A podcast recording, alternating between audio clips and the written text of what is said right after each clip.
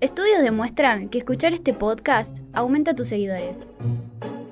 ¿Será clickbait?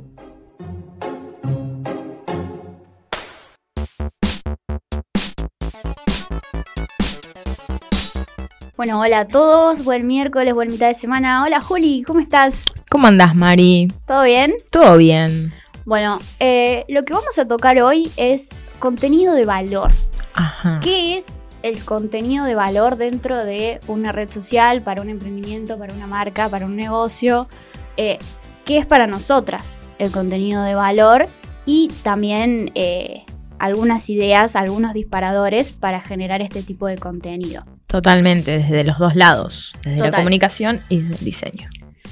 Por ejemplo, para mí, eh, un contenido de valor es un contenido memorable, que aporta algo si vos lo consumís. O sea, información, consejo, ayuda, no solamente mostrar tu producto o servicio, porque, a ver, hay que mostrarlo, pero llega un momento en el que sí, ya te vimos, qué bonito, como el meme de Homero. Y tenés que empezar a, generar algún otro contenido que aparte atrape, porque ¿por qué me voy a quedar si lo único que voy a ver son fotos de tu producto? O sea, ya, lo, ya sé cómo es, quiero adentrarme un poco más en todo ese proceso. Totalmente. O sea, porque para ver tu producto, de última, te pide un catálogo, digamos, o entro a tu web.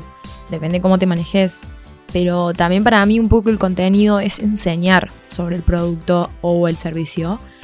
Y de cierta manera generar una necesidad en la persona para que quiera comprar tu producto. Eh, y también, eh, y también de esa manera lo estás mostrando y le estás haciendo saber a la persona qué beneficios le va a traer eh, consumir tu producto. Totalmente. Para mí la mejor forma de hacerlo es decir, cómo, bueno, me siento y digo, bueno, ¿cómo genero contenido de valor para mi audiencia? Lo mejor es conocer a tu audiencia. Para eso pueden ir a nuestro episodio sobre públicos para definir mejor su público. Y una vez que lo conocen y saben qué es lo que les gusta, lo que les interesa, me pueden decir, bueno, puedo ir por este lado, puedo, eh, en base a la empatía, en base a ponerme en el lugar de esta audiencia y ver qué es lo que le interesa y qué es lo que aprecia y qué es lo que quiere ver, puedo decir, bueno, voy por este lado y le puedo dar lo que puedo. O sea, no, no le voy a prometer algo que, o no le voy a mostrar algo que no le puedo dar. No, bueno, eh, justamente lo que nos pasa siempre es eso, que debatimos desde los dos lados y, y está genial porque llegamos a buenas conclusiones. Em, Eso es lo bueno de eh, tener disciplinas tan distintas. O sea, como que encontramos lo mejor o lo complementamos de la mejor manera. Sí, tan distintas, pero también tan encontradas a la vez, porque trabajamos todo el tiempo sobre lo mismo y juntas. Bueno, un claro ejemplo sería, si tenemos, por ejemplo, una inmobiliaria.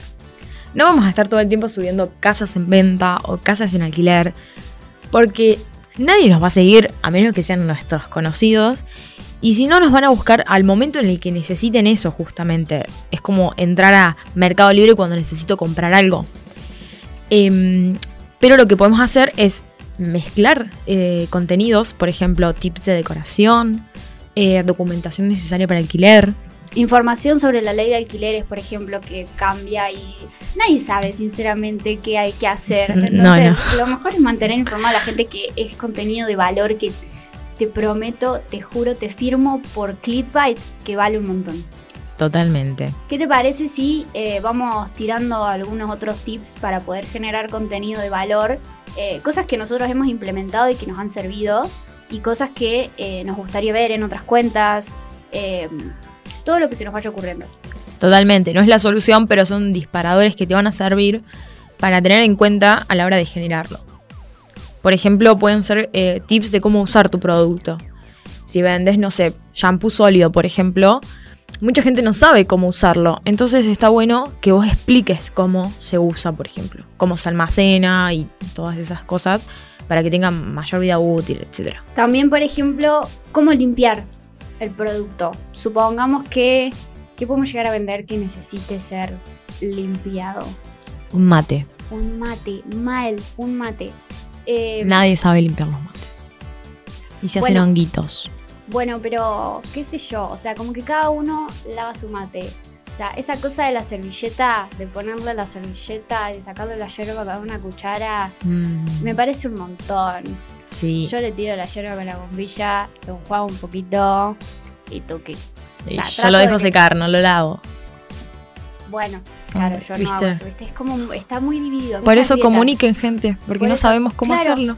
Pero se- no significa que porque nosotros lo hagamos distinto, no haya una forma correcta de hacerlo. Porque capaz con tu producto sí hay una forma correcta de hacerlo. Siempre es la mía. Capaz yo lo hago porque solamente tengo mates de metal o de vidrio o que no importa el contenido, o sea, no importa lo que hay adentro, entonces no importa si lo lavo o no, bueno, sí, lo debería lavar.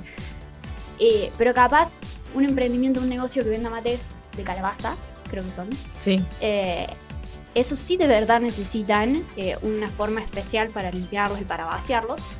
Que, que está bueno que se comunique porque de esa manera el producto te va a durar más. Totalmente. El otro día justo me causó gracia porque vi un TikTok de una mexicana que estaba en Mendoza y se compró un mate. Y claro, ella se ve que siempre vio que lo curaban.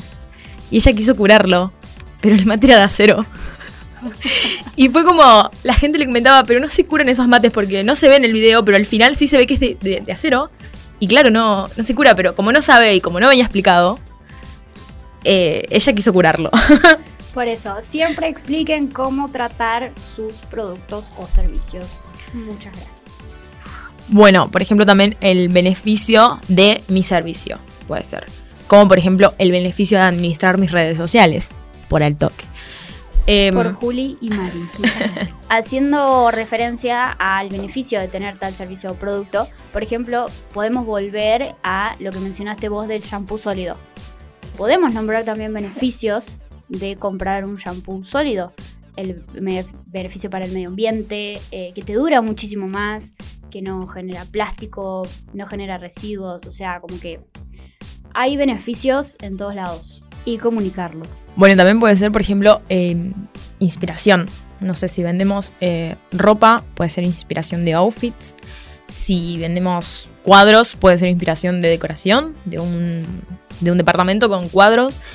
Em, siempre la inspiración eh, garpa mucho. Porque por ahí uno no se da idea. Por ahí uno, cliente, por ejemplo, ve una placa que vendes cuadros decorativos. Y ves el diseño y decís, "Mm, no sé dónde lo pondría, pero a lo mejor si lo veo en un living, con un silloncito, con una plantita, digo, ah, puede quedar bueno en este espacio. Y por ahí puedes generar una nueva compra. Está, está muy bueno eso porque estás convirtiendo un montón de potenciales clientes en clientes reales. Porque capaz alguien que no se decidía porque digo, "Mm, no sé, porque no sé dónde ponerlo, no sé cómo, lo, cómo usarlo, eh, se termina decidiendo en base a esa inspiración. También está muy bueno, va, hay gente que dirá que está quemado, hay gente que dirá que no le interesa, pero también es un recurso publicar frases relacionadas a lo que hacemos o frases inspiracionales eh, un lunes, un miércoles, un viernes diciendo buen viernes. eh, siempre genera eh, empatía o genera interacción, porque incluso puede ser una frase que abra debate y que se empiece a debatir en los comentarios. Y a ver, va a ser contenido de valor, porque capaz no estás haciendo hincapié en tu producto o servicio, pero estás generando engagement. Y la gente se va a copar y van a participar cada vez más con tu cuenta y tu cuenta va a empezar a aparecer mucho más en los feeds de otras personas y nos conviene a todos. Totalmente. Para mí esto de la frase funciona mucho cuando se habla de salud o de temas nu- nuevos que están, por ejemplo, poco tratados. Eh, uno que se me viene a la cabeza es el tema de la peda- pedagogía Montessori, que es algo que es nuevo relativamente y que no está muy... no lo conoce mucha gente. Entonces está bueno traer frases de esta señora Montessori. Son muy buenas y pegan mucho, son cortas y tienen mucho significado. Aparte vamos a ser sinceros. ¿Algún día te olvidaste de planificar el contenido y una frase te salva las papas? Mandas una frasecita y quedas como una reina. Exactamente. Es total, contenido de valor hecho y derecho. Bueno, Así que bueno, eh, llegamos al final. Esperamos que te sirvan estos disparadores eh, y ojalá eh, te sirvan para eh, pensar más, para darte más ideas y para decir, ah, mira, también puedo hacer esto. No solamente todo esto que me están diciendo, sino pensar afuera de la caja. bueno, y también esperamos encontrarte en el próximo episodio. Acordate que si nos estás escuchando nos puedes leer y si nos estás leyendo nos puedes escuchar. Te va a encantar el episodio de la próxima semana y esto no es clickbait. Adiós, gente. Chao, Juli.